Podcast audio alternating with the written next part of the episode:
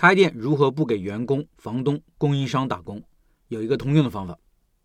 为什么要从人效、平效、品效这三个角度来设计和分析店铺运营效率呢？因为店铺运营的最终目的是为了节省成本、提升利润水平。我们开店有三座大山阻挡着我们赚钱：人工、房租、原材料，分别对应着人效、平效和品效。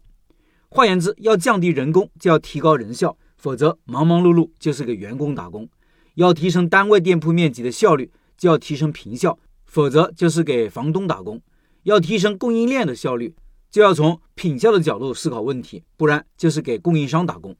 把一个店开起来容易，只要有钱，一个店就可以开起来。但是要让这个店盈利，并且长久的盈利，在运营上就必须花很多功夫。这时候钱是解决不了问题的，是实实在在的需要老板能力的提升。我这两年开店节奏慢下来了，不仅仅是疫情的原因，实际上也是想把更多的时间和精力放在店铺内部的运营效率的提升上。不然店越多，效率越低，越力不从心，越没安全感。与其追求规模的扩张，不如追求盈利的提升和运营的稳定。这也是另外一种形式的有所为有所不为吧。很多时候你不能什么都想要，而只能要一个，在一个方向上深耕细琢，积累经验，变得越来越强。店铺运营的设计和效率的提升，也一定是坚持某个方向的深挖。选择了一个方向，就意味着要放弃其他的可能。比如段老板现阶段只做大学生食堂的生意，明明一墙之隔就有写字楼和社区，而且他们有更强的支付能力，但选择放弃。这样做会牺牲掉一部分营业额，但是带来的是配送效率的提升，人工成本的降低。只做瓦香鸡，不做瓦香排骨、瓦香猪蹄、瓦香牛肉等等。尽管都会做，但选择放弃，为的是提升供应端的效率和出品的速度。可以说，精简菜品、精确选择服务的人群，就是提升人效、品效和品效的共同方法之一。拜师学艺这个项目的宗旨实际上有两个：一个是学产品、学技术；第二个是学运营模式、学运营方法。不仅要掌握产品，也要掌握如何把店开起来，以及把产品卖出去。不仅要拿到枪，还要学会战场的作战规则。这样就不至于一上战场就死翘翘。有老板就问：跟段老板学习，是不是一定要开大学生食堂店呢？这个要看你的水平和能力。我的建议是，如果你是新手，最好是复制段老板的做法，有现成的案例和模式在，你照做就可以了。段老板自己用两万块钱开起来第一个店，就是在大学食堂里面。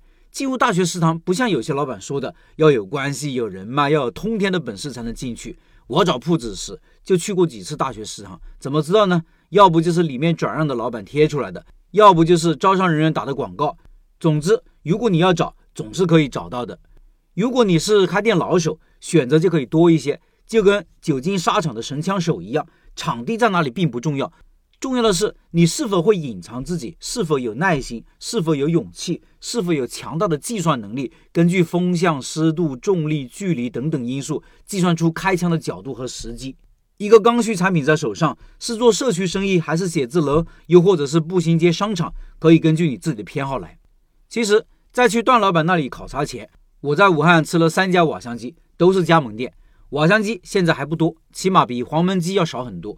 有两家是开在写字楼附近做白领中午和晚上的生意，一个是开在大学生生活区门口的街道上，有上班人群和大学生。三个店都开了两三年了，他们的产品比较多，除了鸡肉，还有猪肉、牛肉和蔬菜。他们都有堂食，外卖订单一千多单。去吃就是为了对比。让我欣慰的是，段老板的瓦香鸡，无论在卖相上还是味道上，都强于我吃过的三家店。下面这个图片就是段老板的瓦香鸡，是不是挺有食欲？这个图片没有 P 啊，原产品就是这样的。我把这个图片放公众号文章里了，听音频的老板可以到开店笔记的公众号查找对应文章看这个图片。为什么这次选择瓦香鸡？有三个原因。第一是之前的项目里有休闲美食卤味，有饺子、粉、面、串，这次呢加一个米饭。瓦香鸡是属于米饭正餐。第二，鸡肉是所有肉类里面最大众、接受度最高的产品，而且鸡肉成本低。鸡肉相关的产品价格便宜，我第一家店米饭类产品里面就有香菇滑鸡和豉汁排骨，排骨饭就是卖不过鸡肉饭，鸡肉定价低，但是毛利反而比排骨高。第三，瓦香鸡还没有遍地都是，算是差异化产品，有特色，但口味大众，做起来竞争要少一些，阻力要小一些。